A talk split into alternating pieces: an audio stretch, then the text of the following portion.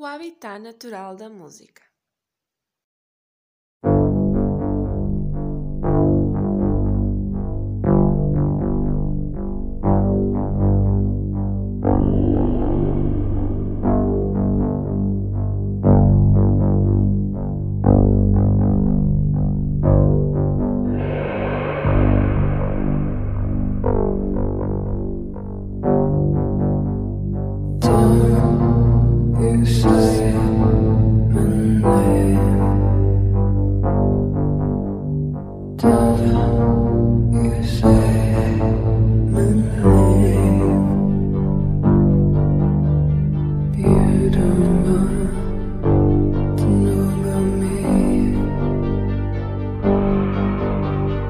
time.